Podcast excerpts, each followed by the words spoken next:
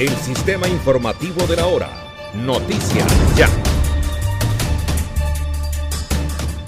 El movimiento en masa presentado en las horas de la tarde del miércoles en la vereda Las Playas del corregimiento San Antonio de Prado, cerca de Medellín, ha dejado hasta el momento dos víctimas fatales. El alcalde de Medellín, Daniel Quintero, informó en su cuenta de Twitter que se trata de una mujer de 30 años y de un menor de 2 años, quienes se encontraban en una casa cercana al lugar donde ocurrió el deslizamiento, al suroccidente de Medellín. La avalancha generó el taponamiento de la quebrada Doña María, un afluente que también atraviesa el municipio de Itagüí, al sur de valle de Aburrá y ha generado varias inundaciones por crecientes súbitas. Nos encontramos con 15 unidades de bomberos haciendo inspecciones en el lugar, así como identificando el polígono de afectación de las viviendas y de las personas que allí habitan, indicó Laura Duarte, directora del Departamento Administrativo de Gestión del Riesgo de Desastre.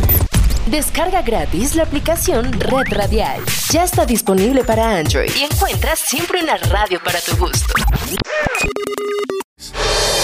La fuerza de las aguas cuando se abren las compuertas de la represa Hidrosogamoso estaría generando la muerte de gran cantidad de peces que quedan atrapados sin oxígeno. Así lo denuncian los líderes comunales en el departamento de Santander. Desde el río Sogamoso estamos tristes porque nos están acabando con cerca del 80% de la producción que tenía este río y sobre todo siguen acabando con los peces pequeñitos que intentan rescatar esta producción que se ha ido agotando con la contaminación, señaló Blanca Nubia Díaz, líder comunal de la zona. Además, anunció que esta situación lleva cerca de 10 años y aumenta en la temporada de invierno, cuando se abren las compuertas de la hidroeléctrica. Por su parte, voceros de Isagen señalaron que, en la zona de la cascajera del río Sogamoso, la empresa ha cumplido en todo momento con el caudal mínimo autorizado en la licencia ambiental para la central Sogamoso. Además, se ha contado durante todos los años de operación de la central con equipos de rescate de peces, quienes han estado atendiendo los atrapamientos que puedan presentarse al descender los niveles del río.